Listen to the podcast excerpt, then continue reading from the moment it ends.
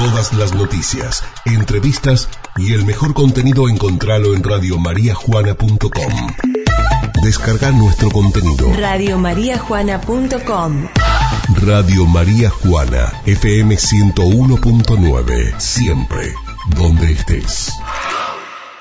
Vamos a hablar de educación, de huellas, conocer personajes que pasan o que pasaron por este planeta azul en un universo vasto, ¿no? Y muchas experiencias de muchas personas. Y mm, el profe de historia César Oitana siempre nos trae eh, historias interesantes de personas como la que vamos a conocer hoy. ¿Cómo andas, César? Buenas tardes. Hola, Ricky. ¿Cómo andas? Buenas tardes para vos, para todos. Bien, muy bien todo por acá. Eh, esperando la columna de, de educación acá sentado en mi pupitre. Bien. Con el pizarrón ahí. Bueno, hoy vamos a conocer, eh, hablábamos un poquito antes de, la comunicación acá con, el público, eh, con los oyentes, de quién fue Villalema C, porque mm, uno le suena rápidamente la localidad cordobesa, Villalema C, en el Valle de Punilla. Eh, y en realidad, bueno, esa localidad le debe su nombre a un, a un personaje muy, muy interesante e importante en la historia argentina, que es reconocido por un informe que él hizo eh, sobre la clase obrera eh, del país. Pero, pero bueno, él eh, tiene una vida importante de, idas y venidas. Él es un médico catalán, un inmigrante que en el siglo XIX, a mediados del siglo XIX, llega a la Argentina como, como muchos españoles y, e italianos que, que comenzaban a llegar a estas tierras eh, era una persona con, intereses diversos, más allá de la medicina, también siempre le, interesó el mundo de las leyes, por eso después en, Córdoba se recibe de, abogado. Eh, y al mismo tiempo, eh, bueno, le gustó también la, enseñanza y la educación. él fue también docente en muchas escuelas de Córdoba y comenzó a escribir libros sobre la formación académica al mismo tiempo también le gustaba la, ingeniería eh, y era un tipo curioso eh, y comenzó a investigar eh, el tema de la cal, cómo, cómo poder utilizar la cal en, en, obras hidráulicas. Y comenzó a experimentar en pequeños diques en, en los ríos de, del Valle de Punilla.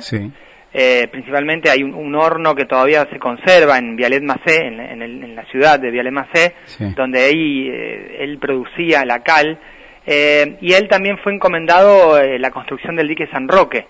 él estuvo a cargo de, la obra.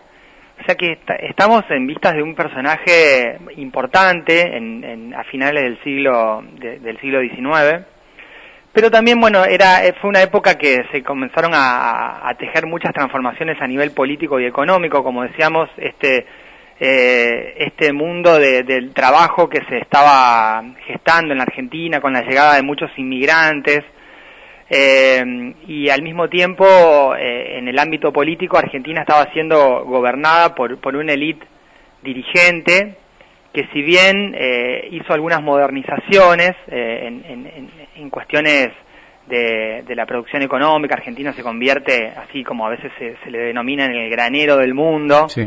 Eh, a nivel trabajo siempre no hubo, no, no existía una legislación sobre los derechos de, de, los trabajadores y de las trabajadoras.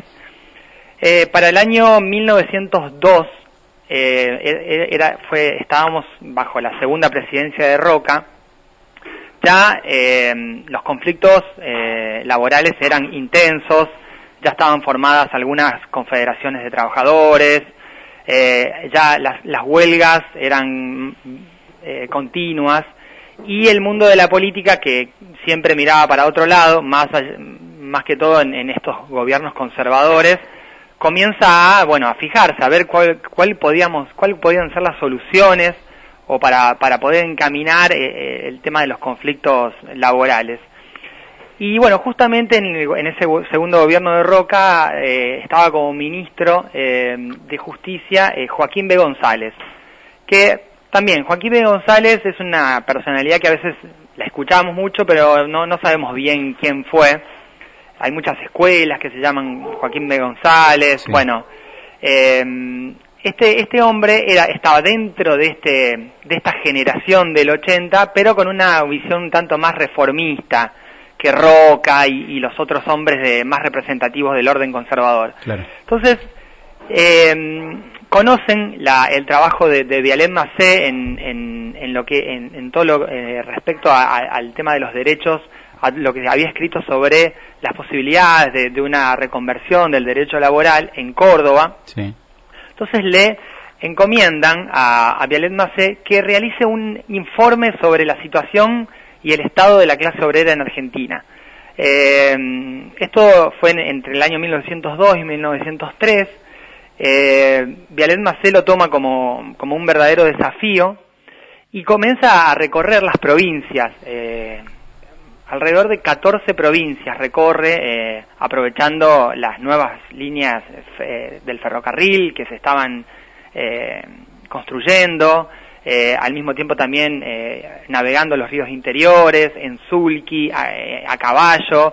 Él hace toda una odisea y va recorriendo los obrajes, las zafras, eh, los quebrachales, las estivas. Él eh, va mm, acercándose a ese mundo del trabajo y va eh, haciendo, va pintando un, panorama, se va informando. Él habla con trabajadores, también habla con, con, los, con los patrones y él va haciendo, va pintando este, esta realidad de los trabajos donde, bueno, se encuentra donde no existen, bueno, eh, no existen derechos eh, bajo ningún punto de vista. Había, eh, existía el, trabajo infantil, no se respetaban las horas, la salud también siempre nunca, nunca, nunca fue considerada para. Entonces él comienza a hacer una, una él ya tenía una visión crítica, él, él se autodenominaba socialista y humanista, entonces él ya tenía una, una percepción de, todos estos defectos y de todas las, las problemáticas del mundo del trabajo. Y siendo médico también, ¿no? Obviamente, y esa y esa esa sensibilidad que también la medicina le, le había otorgado. Y él en, en pocos meses, eh, aproximadamente tres meses, recorre eh, todos estos lugares, estas provincias, hace una hace el informe, un informe que es detallado y es increíble lo, cómo, cómo, lo, cómo lo plasma eh, literariamente también. Es muy lindo. Eh, es un informe que se puede leer, eh, que está en internet y está en, las bibliotecas. y gracias a ese informe, Joaquín Ben González queda realmente entusiasmado y escribe el proyecto del, del primer código de, de los trabajadores en Argentina en 1904. Eh, proyecto que fue obviamente cajoneado eh, y rechazado en, la legislatura nacional de ese entonces, dominada por, por la oligarquía, eh, pero que se convertiría años posteriores en, digamos, las raíces del derecho laboral argentino. Es decir que el informe de Vialet Macé más la, el proyecto del Código de, Trabajo de Joaquín B. González eh, instituyeron el derecho laboral en Argentina. Eh, bueno, creo que es importante recordar la obra de Vialet Macé porque a veces queda olvidada, queda olvidada cuando se habla del mundo de los trabajadores, principalmente a veces en, el primero de mayo, cuando se habla también de los derechos de antes, de ahora, cuánto cambió. Eh, hay algunos historiadores que, revisaron el trabajo de Vialet Macé y, y tiran también unas preguntas un tanto también desafiantes.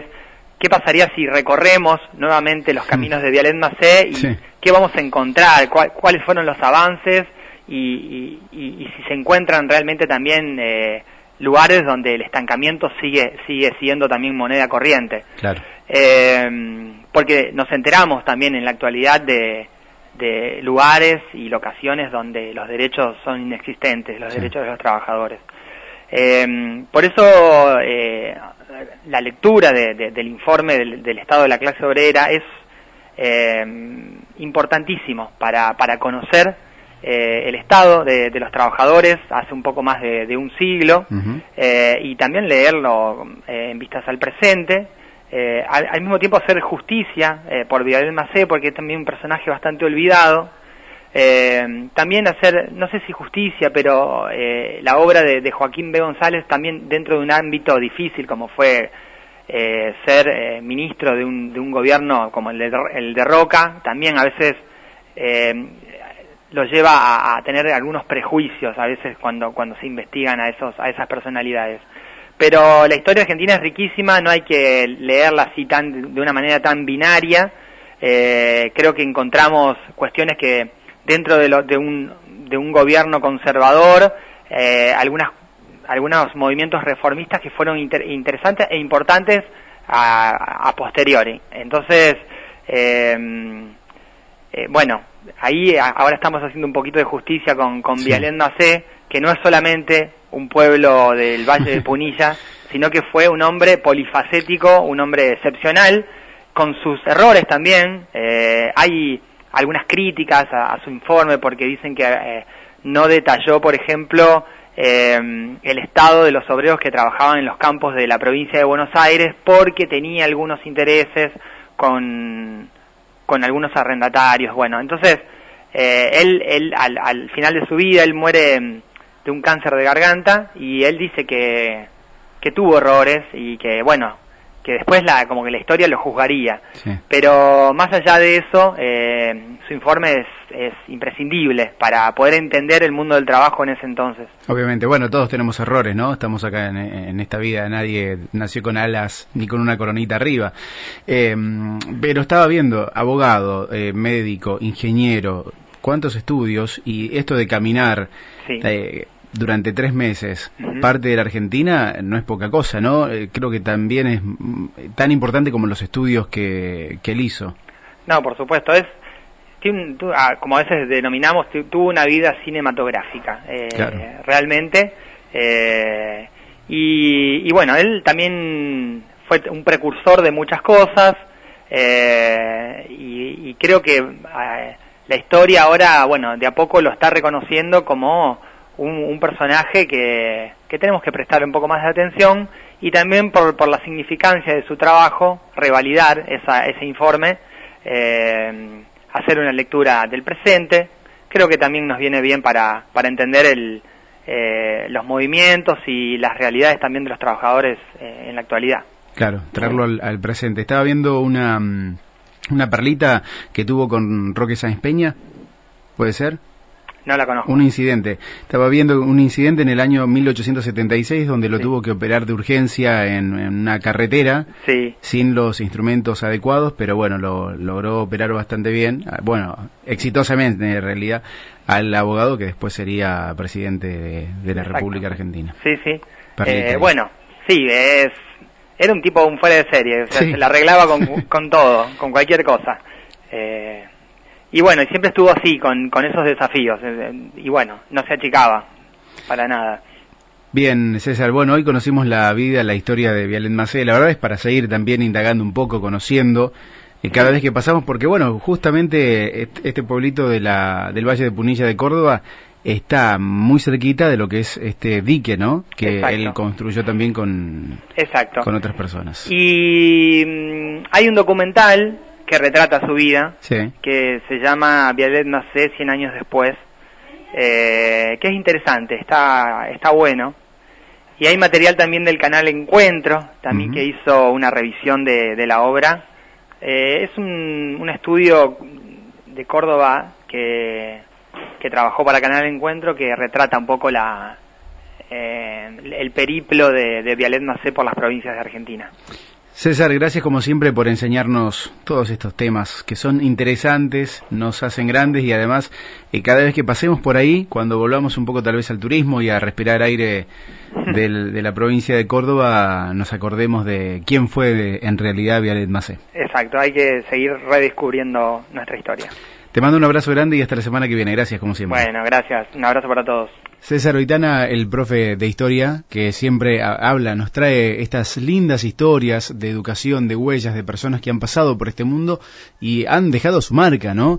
Por eso hoy estábamos hablando de Vialet Macé. Esta columna, saben ustedes que, como todas las que generamos acá, están en radiomariajuana.com para que descargues, puedas hacer un archivo. Siempre es lindo saber de historia, eh, a mí en lo personal me encanta, pero por ahí también te da lugar a, charla, nos instruye, nos abre también la cabeza, la mente, por ejemplo, esto que decíamos, ¿no? Cada vez que alguno pase por allí cerca del dique de, mm, Córdoba o el lago San Roque, ahí cada vez que pase, por ejemplo, por el Valle de Punilla, La Falda o Vialet Macé mismo, nos acordemos de este personaje que nos trajo César en la tarde de hoy.